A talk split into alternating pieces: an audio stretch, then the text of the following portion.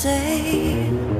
Where is my friend when I need you most? Got away, but I won't cry for yesterday. There's an ordinary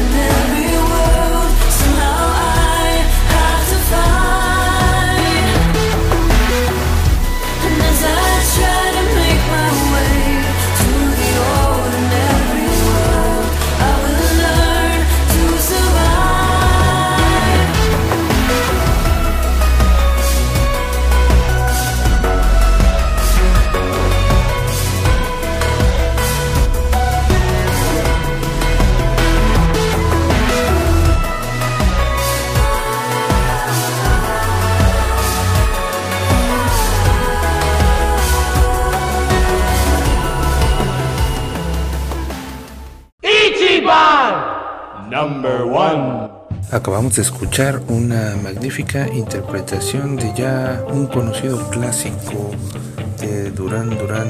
El nombre es Mundo Ordinario, Ordinary World, que fue el vigésimo séptimo sencillo de la banda británica de New Wave Duran Duran del álbum del mismo nombre. Esta versión fue interpretada por el productor y compositor de música electrónica Brendan Angelides, conocido como Exmo. Una gran interpretación que sirve como introducción para el tema que hoy nos compete, en donde tendremos la fortuna de contar con la presencia de la primera sommelier del Club Batel allá en la ciudad de Querétaro, que tendrá la oportunidad de estar con nosotros para hablar de un tema que a todos compete y que es por demás interesante, el servicio de mesa y etiqueta en un restaurante de tres estrellas Michelin. Bienvenidos sean todos ustedes, quédense para saber más sobre ello.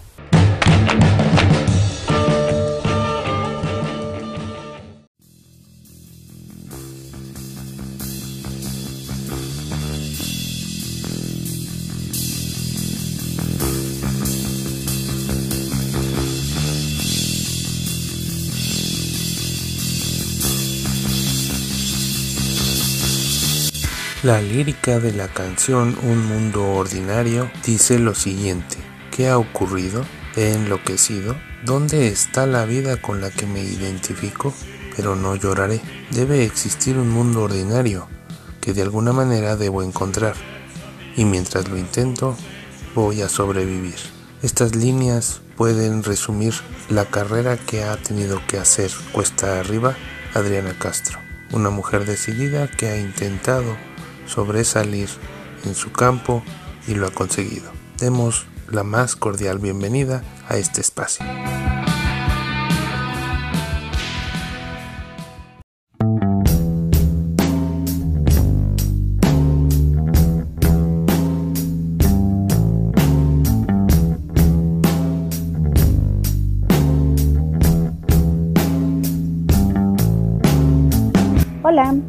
Adriana, ¿cómo estás? Bienvenida a esta tu casa, ¿cómo te ha ido? Muy bien, muchísimas gracias por la invitación. Muy contenta de estar platicando contigo. Pues es un placer tener a alguien tan, pues no sé cómo decirlo, tan entusiasta, yo creo que es la mejor palabra para poder escribir todo el trabajo que hay detrás de ti, amiga. Pues mucho gusto por tenerte nuevamente. Es de verdad una verdadera sorpresa poder contar contigo. Pues muchísimas gracias, te digo amigo, ya tenemos más de 15 años de historia y al contrario, es un placer poder estar participando contigo y pues venga, venga, vamos a platicar de todo lo que tenemos que platicar porque mira que es mucho y es muy interesante. Pues muchas gracias, no se retiren, continuamos en un momento con la sommelier Adriana Castro. Bienvenidos.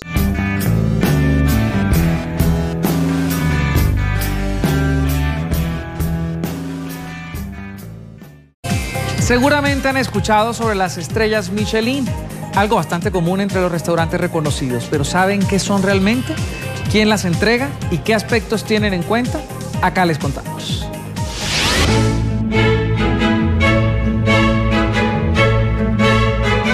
La guía Michelin está conformada por una serie de libros publicados de forma anual por la compañía Michelin o Michelin en francés pero ¿por qué una fabricante de llantas y neumáticos premia a los mejores restaurantes del mundo? Para explicarlo debemos remontarnos 118 años atrás.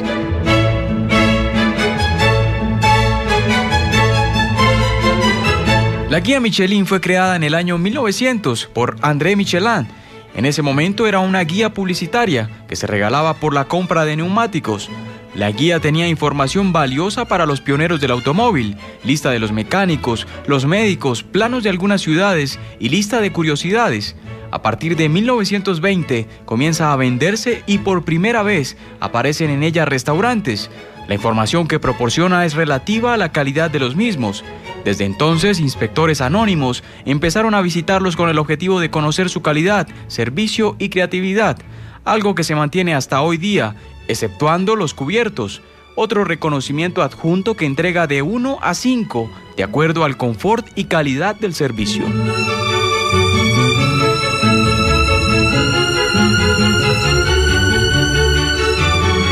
La valoración es el resultado de las visitas de expertos en gastronomía. Para conceder una estrella es necesaria al menos la visita de cuatro inspectores. En el caso de dos estrellas, van al menos 10 y para la máxima distinción de tres estrellas van hasta los directivos a degustar la calidad de los platos. Las estrellas Michelin son anuales. Si su restaurante baja su calidad, puede que no aparezca en la próxima guía anual, lo que garantiza una permanente innovación y calidad. Países con más estrellas Michelin. Japón encabeza la lista con 734. 32 de sus restaurantes poseen la máxima distinción de tres estrellas. Le sigue Francia con 610 y 26 restaurantes de alto nivel según la guía. Italia completa 342, aunque solo tiene 8 lugares con 3 estrellas, dos menos que Alemania, que tiene 10, pero en total tiene 292 en cualquiera de las tres categorías. El primer país latinoamericano en aparecer en el listado de países con más estrellas es Brasil. Suma 19 en total, 18 restaurantes con una estrella y solo uno con dos. Dom, del inspirador chef Alex Atala. Soy Alex Atala, de São Paulo, Brasil. Tengo 48 años, cocinero de toda la vida y brasileño, por supuesto. Entonces, muy apasionado por, por los sabores de Brasil y aquí estoy hoy celebrando sobre todo la amistad. Queda claro que aparecer en cualquiera de estas clasificaciones es cuestión de capital, calidad y creatividad, pero también es clave para los comensales a la hora de decantarse por uno u otro restaurante.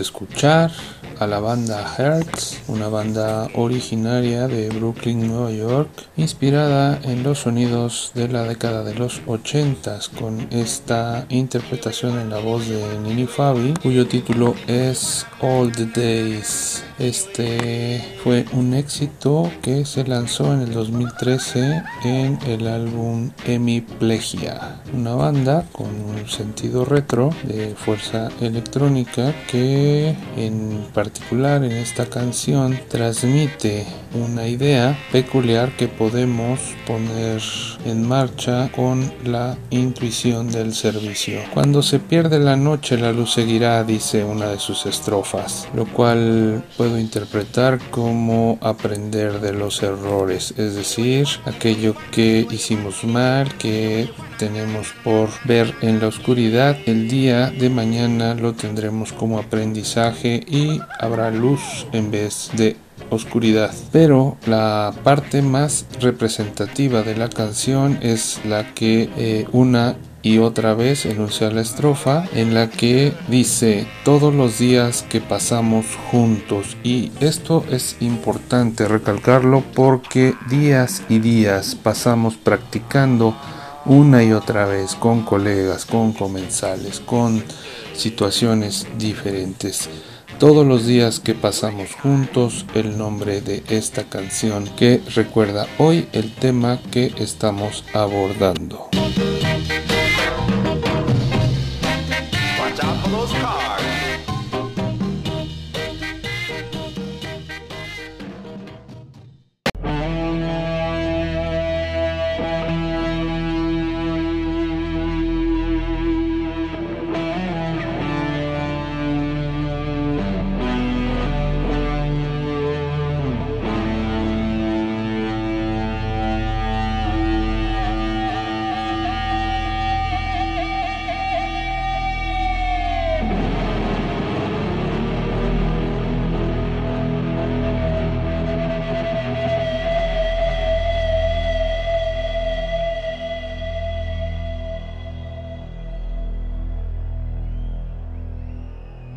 Adriana, pues a ver, platícame algo que nos tiene a todos súper motivados a escucharte.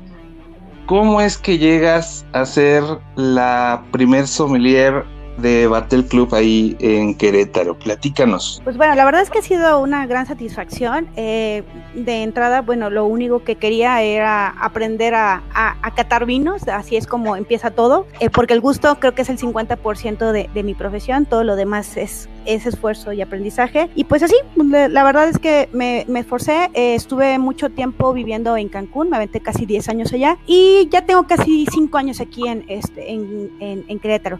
Y pues bueno, pues eh, mi trabajo, la labor que he estado haciendo sobre todo con vinos cretanos, he estado trabajando ya no solamente como sommelier de los viñedos, sino ya ahora en mi nueva faceta de asesora de conceptos de enoturismo, lo cual ahorita me tiene súper cautivada y súper contenta. Y bueno, pues poco a poco eh, conocí a las personas eh, que estaban dentro de este movimiento y pues fue un, eh, un, que voltearon a ver mi trabajo y me invitaron a, a, a, colaborar dentro de Battle Club Querétaro. Mi gran sorpresa fue que cuando entré, pues no solamente era la única sommelier, sino la única mujer y pues no había más que echarle ganas entregar eh, eh, pues lo mejor de lo mejor y pues a final de cuentas terminé no solamente siendo la sommelier ahorita de, de, Battle Club sino ya soy parte de la mesa directiva. Entonces ha sido la verdad eh, pues muchísimas aventuras las que he tenido ahora como parte de Battle Club y estoy súper contenta la verdad es que es un movimiento que si bien es de origen francés hoy por hoy lo hemos pues tropicalizado y hemos hecho cosas que bastante me han agradado y, y pues que me, han, me he involucrado al 100% con ellos. Estoy muy contenta. Sin duda un gran trabajo, me imagino que el ser la única mujer que está ahí en este encono tan grande, porque sabemos que hay muchas personas que están peleando por un lugar tan importante como el tuyo. Yo eh, quisiera preguntarte en este sentido, ¿cuál consideras tú que es la trascendencia de esto? Me, me refiero a esta situación de género, ¿no? Sí ha sido fuerte, la verdad es que cuando amas tu profesión, cuando estás muy, muy entregado a lo que eres, estás muy convencido eh, de lo que quieres ser y en lo que quieres convertirte, la verdad es que el género sale sobrando. Yo la verdad es que eh, sí, cuando volteo me doy cuenta que como mujer sí he sufrido un poquito más que lo que pueden sufrir los hombres. Pero creo que el secreto de esto es no darte, no, no, no darle demasiada importancia a si eres hombre o si eres mujer. Yo creo que desde el principio tienes que, tomar la estandarte de, la excelencia y la excelencia por sí solita brilla. Entonces, si eres hombre o eres mujer o si te cuesta un poquito más o te cuesta un poquito menos, no importa. Yo creo que al final de cuentas dar lo mejor de ti es lo que hace que empieces a crecer y empieces a, conocer a gente que tiene esa misma idiosincrasia y entre nosotros nos vamos empujando y nos vamos apoyando y te vas dando cuenta que es cierto, hay mucha eh, oposición social, pero cuando llegas con las personas correctas, que son justo esas personas que entregan siempre lo mejor de sí, es cuestión de, paciencia, constancia, para que empiece a dar eh, frutos tu trabajo. Yo creo que lo importante es que creas en ti mismo y que no te, no te fijes en, lo que pasa, si, si realmente lo que estás haciendo te gusta, tú continúa. La gente se va a dar cuenta de, de esa entrega y de algún u otro momento esa persona que te va a potencializar se va a fijar en ti y te va a ayudar. Sin duda un gran trabajo y has brillado, se nota y de verdad que yo al menos que te conozco y que he estado ahí en algunos casos a tu lado picando piedra, eh, sé el, la clase de persona que eras y en lo que te has convertido. Y por eso mismo quisiera preguntarte, pues, ¿qué es lo que has hecho más representativo, aparte de lo que ya nos has comentado, ¿qué es lo importante que has hecho hasta el momento en cuestiones del servicio? Pues bueno, yo creo que eh, una, una, cosa que me eh, marcó muchísimo fue conocer el servicio de, de, de Tres Estrellas Michelin o Michelin y eso me potencializó. Creo que también eh, el conocer otras partes del mundo me dio una perspectiva muy buena de lo que es el servicio en México y me sentí todavía mucho más orgullosa. A eso me lo traje, ese orgullo, esa, esa, esa, esa gran responsabilidad que tienes como mexicana. Y bueno, pues no me quedó más que, siempre, como te dije, de, de, dar lo mejor y a su vez, pues eso fue poco a poco dando estos frutos que pues hoy por hoy me convierten una persona que ya está dando asesorías a los viñedos. Entonces creo que, que, que, lo hemos hecho pues medianamente bien. ¿Por qué digo medianamente? Porque creo que todavía hay muchas cosas que se pueden mejorar y, y que puedes aportar en esta industria. Pues sí, como siempre, una persona que traza una línea perfecta hacia el horizonte. Pues vamos a continuar, no se vayan, hay mucho más para escuchar. Estamos con la sommelier Adriana Castro.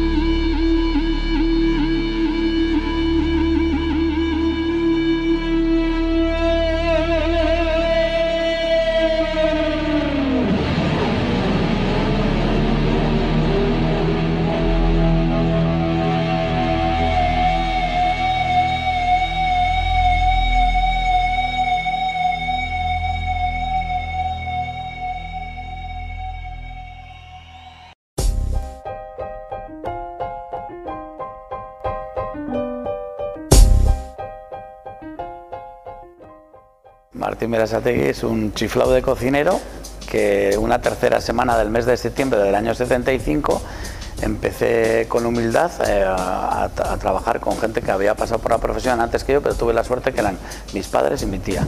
Y luego, pues, pues al final el camino de un cocinero es un montón de años de profesión y yo soy una persona que se ha dejado la vida para el arte gastronómico y de eso ya han pasado ya casi 38 años, o sea que ya estamos ya en edad de cascaos. que trabajar mucho y hay que tener bien claro respeto, humildad, dedicación plena y luego un montón de detalles, de pequeños y de grandes detalles, que la suma de esos pequeños y de grandes detalles te hace un gran, un gran cocinero o un cocinero más. Yo creo que la suma de todos ellos es lo que te hace, lo que te hace triunfar. Si hablamos de recetas, te tengo que decir, la que más te divierte es la última que has creado, la última que ha salido de tu banco de pruebas creativo. Esa es la que más ilusión te hace hacer, ¿no? Por, por, por la novedad. Puede ser un viaje, un viaje por el monte, un, viaje de recreo, eh, una conferencia que des con alumnos, una feria que veas con productos, con materiales de innovación más desarrollo que se están creando por el mundo. Hay un, eh, una visita a un mercado, un viaje que hagas a un país que, que, te gusta o un viaje por la ciudad de San Sebastián, que es la ciudad que más me gusta de todas las que conozco en el mundo. Eso todo me inspira, me carga las pilas y a partir de ahí la organización que tiene mi cocina hace que empiece una receta y luego pues con trabajo, con respeto, como he dicho siempre. Al final son las cosas, hay que hacerlas como tú hubieses querido que hubiesen hecho contigo. Hay que ponerle alma a la tecnología nueva y hay que ser innovadores por naturaleza, no hay que conformarse porque las cosas te salgan bien y, y yo tengo la suerte, la gran suerte de, de, contar pues lo último y lo más bueno que he visto en una cocina es pues el Tecter Compact que por ejemplo, pues siempre piensas que al vacío pensábamos que le hacía falta agua, de repente mucho más limpio, mucho más preciso, con una, con una exactitud perfecta. Tenemos dos hornos Tecter Compact, uno lo tenemos en, para carnes y pescados, otro para pastelería y para primeros platos y la verdad es que estamos disfrutando al mil por ciento todo el restaurante con, con, la suerte que tenemos de que hay gente que le da que se dejan la vida para, para, las nuevas tecnologías y estamos orgullosísimos de tener en la mano una joya como es el Tecter Compact. Indistintamente de que seamos cocineros que tenemos muchas estrellas Michelin, yo creo que cada vez hay que estar más cerca y ofreciendo esta cocina fácil para la gente que está en casa, que estamos en un país donde, donde tenemos una cesta de la compra impresionante, tenemos campesinos, pescadores, ganaderos, recolectores de setas que se dejan todo para que nosotros tengamos la cesta de la compra que tenemos y lo que tenemos que hacer es nosotros estar cerca del amo y del ama de casa para, para darle lo que puede cocinar en unos pocos minutos con, una, con materias primas que eh, donde habitualmente hace la compra pueda comprar. Lo último y más novedoso que hemos hecho es eh, el nuevo Robin Food, que es desde donde os estoy hablando yo ahora mismo. Lo acabamos de inaugurar esta semana y me apetecía muy mucho este plató, no plato, sino plató, eh, que tiene nuestra pro productora, pues, pues que tengamos el, que tengamos la suerte de poderte atender en esta entrevista tan bonita con amigos y amigas como estoy ahora mismo pues que te la haga desde este plato del Robin Food nuevo, pues para mí es un gran orgullo y es el plato que más ilusión me hace en estos momentos, el plato del Robin Food. Os espero aquí, esto es vuestra casa. Aquí arriba tenemos el restaurante tres estrellas Michelin y para mí un orgullo terrible. La primera entrevista que he concedido en este Robin Food nuevo es para vosotros porque os merecéis esto y mucho más.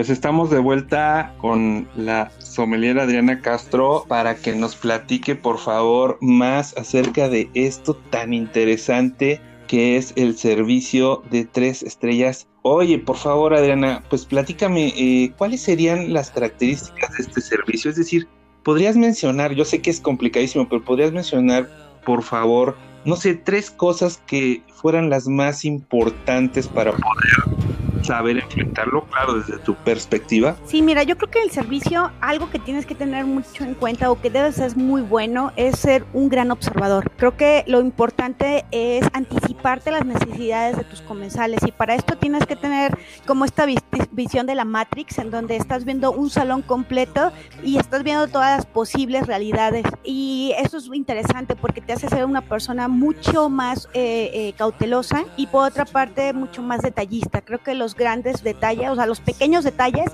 hacen a las grandes experiencias. Entonces creo que algo en lo que yo aprendí es eh, no solamente dar buen servicio, sino tienes que ser perfecto en, en, tu servicio. Y, y, esa palabra muchas veces nos asusta porque dicen muchos, es que la perfección no existe, pero eso no te exenta a buscarla. Entonces, cuando estás en, en esa búsqueda constante de la perfección, te, te haces una persona eh, muy observadora y, y, muy detallista. Y creo que eso es lo, el secreto de los grandes servicios, ¿no? Ser una persona cautelosa, eh, buscando todo el tiempo la, la, la excelencia, eh, una gran observadora, una, gran, una persona gran observadora y por otra parte una, una, una gran persona detallista. Y eso poco a poco se va haciendo en automático y se convierte pues en tu filosofía de vida. Y creo que ese es el servicio. Qué enriquecedor lo que estás diciendo. Yo creo que esto además aplica para cualquier cosa que hagas en la vida, ¿no? Porque al final creo que si todo lo hacemos con excelencia, pues te vas a convertir tarde o temprano en una persona excelente. Y sin duda debió de haber habido para ti algo que haya sido muy difícil de, llevar a cabo. Digo, e, en un servicio con, con tal especificidad, creo que habrá habido situaciones complicadas. Eh, me gustaría a lo mejor que tuvieras así rápido a la mano alguna anécdota o algo que nos pudieras compartir de qué fue lo más difícil para ti que hubo al enfrentar ese servicio? Mira, yo creo que de las experiencias que tuve fueron bastantes, la verdad es que necesitaríamos un programa para poder explicarlas, pero algo que me pegó mucho y que fue algo que tuve que, corregir en mi persona es que como mexicanos somos muy... Eh, eh, serviciales a veces. Y, y, eso se confunde con el servicio. Eh, una diferencia muy grande entre un servicio de alta gama y ser serviciales. Cuando eres servicial, eh, te preocupas por el servicio, pero no te preocupas por tu persona. Y cuando estás en un servicio con tres estrellas, Michelin, eh, sí es importante ese, ese servicio, pero también es importante que tú te veas bien en el servicio. Yo me acuerdo que una de las experiencias más fuertes cuando fue cuando corrí por una por una charola de servicio. Y entonces en ese momento el maestro de sala me detiene en seco y me y, y me saca del salón. Y yo no entendía por qué cuando yo me estaba entregando 100% claro. a esta experiencia y me decía cómo era posible que, en un servicio tan bonito yo me viera apresurada, me, viviera, me viera en, en, un sentido de urgencia, corriendo para un lado, corriendo para el otro, cuando esto era un baile perfecto y yo me estaba viendo desencajada. Entonces, eh, eso me, ajá, eso me hizo sentir mal al principio porque dije, ¿cómo es que yo le estoy entregando tanto corazón y aún así me estoy viendo tan mal? Y entonces entendí que el servicio era, era mucho más que ser servicial, era damas y caballeros sirviendo a damas y caballeros. Y entonces mi, mi responsabilidad no era solamente dar un buen servicio, sino verme como esa dama fina que estaba dando un servicio fino y me marcó de vida. Hoy por hoy soy una persona diferente después de esa enseñanza. Qué barbaridad. Eh, increíble lo que acabas de comentar. Deja tras de sí o desnuda más bien la situación de todos los mexicanos, o, la mayoría, por, por, no hacer un mal silogismo, pues yo creo que la, la, mayoría de los que nos están escuchando y que nos dedicamos a este bonito arte de servir, pues siempre queremos hacer las cosas, pero desde la perspectiva del corazón y no quizás con esta concordancia de la razón. Pues exquisito lo que estás platicando, por favor, quédense para seguir escuchando más experiencias de la sommelier Adriana Castro. Muchas gracias.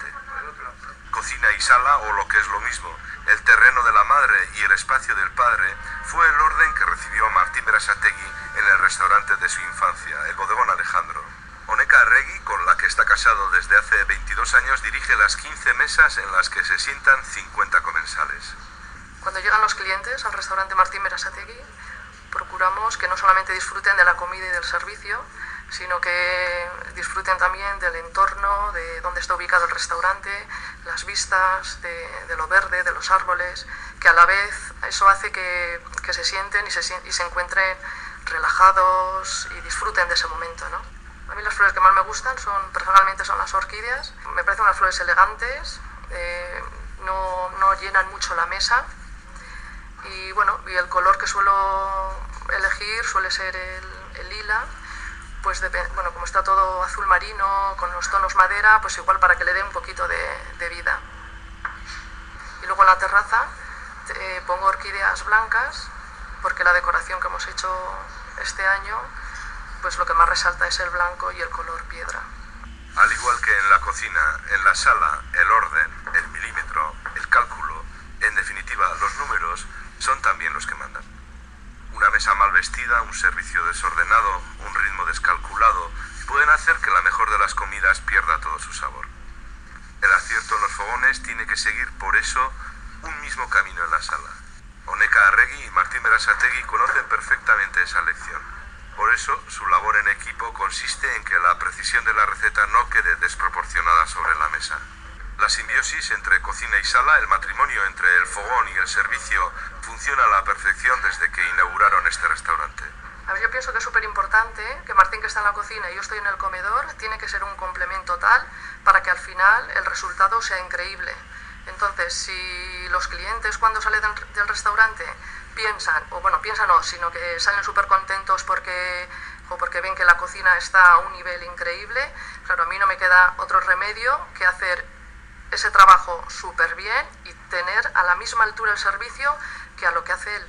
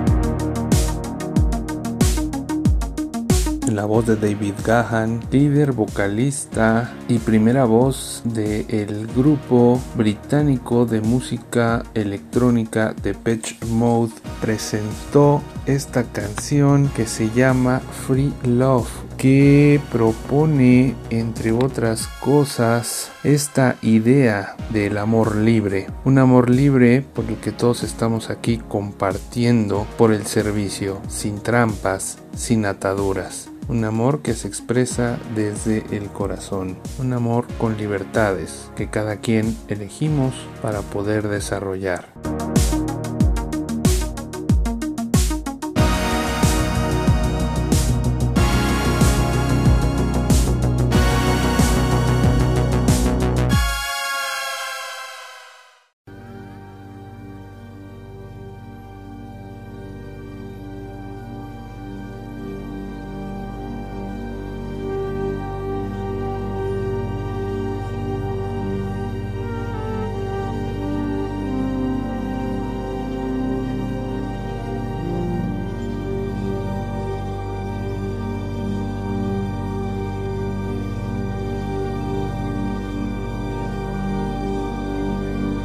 Pues bienvenidos nuevamente y seguimos platicando de esa experiencia sin igual de haber participado en el servicio de un restaurante tres estrellas Michelin. Y bueno, estamos platicando con la familiar Adriana Castro acerca de esta experiencia que tuvo la fortuna y oportunidad de hacerlo aquí en vivo directamente y ya nos platicó acerca de las pues eh, cuestiones finas que una persona debe descubrir para, para ser de excelencia, qué características debe de tener quien quiere convertirse en la mejor persona para brindar un servicio pues desde el punto de vista técnico. Híjoles, pues ahí sí hay, hay que estudiar bastante, eh, sí tienes que dominar al menos uno, un idioma más y algunos otros más en tecnicismos. A mí me impresionaba que había compañeros que hacían servicios en japonés y no es que hablaran japonés, sino que ya dominaban el servicio en japonés. Entonces, eh, eso más la cultura general que debes de tener porque finalmente estás sirviendo a gente de un nivel sociocultural bastante, bastante alto. Entonces tienes un compromiso de, dominar esos temas que te van a ayudar a fluir con el servicio. Entonces yo creo que es una parte importante seguirte cultivando como persona para poder alcanzar los estándares que necesitas para poder dar un servicio de alto nivel. Es lo que más me, cautiva de todo este, este medio. Creo que el ser eh, gastrónomo, en toda su palabra, eh, significa eso, o sea, ser un gran cibarista. Y para eso es comer, saber comer bien, saber beber bien, saber eh, de, de literatura, de música, de, de, todo también y de, lo, de, lo que está pasando en, la actualidad. Entonces, eh, eh, el servicio significa ser un gran maestro, pero como persona. Y creo que otra de las características muy importantes es sentirte orgulloso de, esa, de, servir. Hay que dignificar el servicio y tienes que entender que no cualquiera puede dar un buen servicio.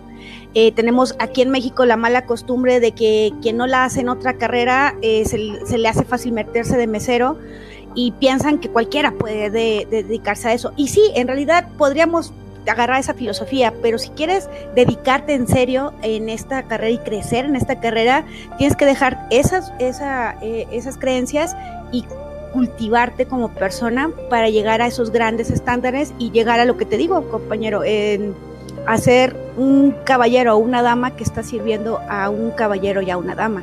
Y para eso pues se necesita constancia, amor, pasión y mucho estudio, la verdad. ¿Tú consideras entonces que ahí hay un sesgo importante entre lo que sería un oficio y una profesión, o sea, hablando del servicio? Pues más que oficio y profesión, creo que la diferencia es como oficio y forma de vida. Si te vas a dedicar al servicio, como, como tu forma de vida, totalmente una gran diferencia, porque de ahí bien eh, te conlleva un crecimiento como persona muy grande, un compromiso muy fuerte y esto te va a llevar a, pues yo conozco compañeros que han servido a reyes y a reinas y, yo espero que en algún momento también me toque a mí servirle a alguien de, esa, de ese estatus porque la satisfacción no queda en servirle al rey o a la reina, sino que estás al nivel de un rey o una reina al, y, y, por tanto pudiste otorgarle ese servicio que se merecía. Entonces, creo que ese es la, lo, el secreto de esto, ¿no? En otros países, por ejemplo, en Japón, que es un honor ser policía y entonces los policías son los mejores policías que existen. En este sentido, creo que tiene esa misma filosofía. Es un honor servir y para entonces tienes que ser el mejor y en algún momento nos convertiremos en una gran potencia de servicio porque el mexicano tiene todo, pero de verdad amigo, tiene todo para ser el mejor. Entonces, no nada más en el servicio, en todo, pero bueno, hoy, por hoy estamos hablando del servicio y obviamente pues lo, lo, lo, vemos, o sea, lo puntualizamos, pero el mexicano tiene todo para ser los grandes maestros de sala que el mundo necesita, me queda claro.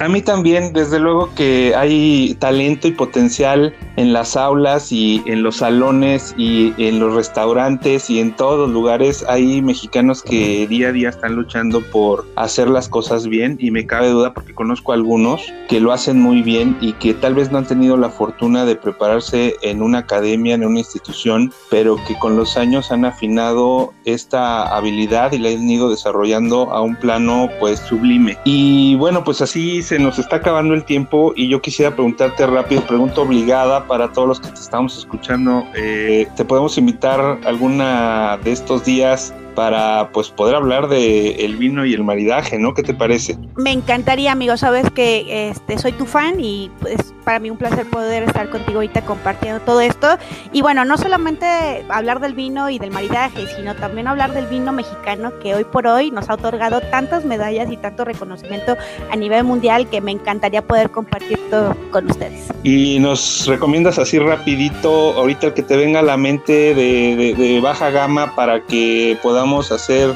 una carnita asada, acompañar ahí el fin de semana con los amigos, un, vinito tinto, ¿cuál se viene a la mente? Mira, no sé si sea baja, baja gama, porque para mí este enólogo eh, eh, para, es muy importante, pero eh, yo les recomiendo una, un vino que se llama Ala Rota, vino mexicano de California, y es un vino que para mí ha sido no sé, algo que me ha confortado eh, el alma. Y cuando lees justamente la contraetiqueta te dice eso, ¿no? Que es un vino que cuando sientas que tienes una alita rota por las circunstancias de la vida, te tomes ese vino.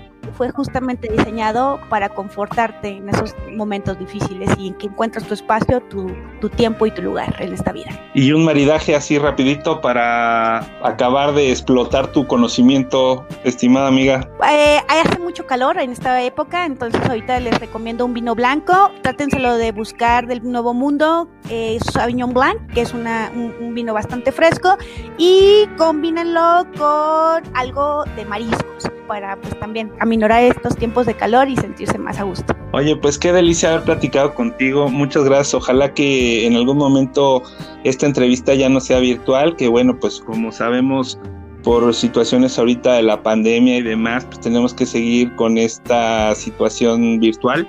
Pero Adriana, me encantaría que un día nos acompañes en esta tu casa para poder beber y compartir el pan y la sal. Eh, espero verte pronto y pues está la invitación para que todos ustedes próximamente escuchen a la sommelier Adriana Castro hablándonos de vino y maridaje. Muchas gracias por estar aquí, Adriana. Un placer, amigo, como siempre. Los quiero y un fuerte abrazo. Cuídense mucho. Hasta luego. Buenas noches a todos.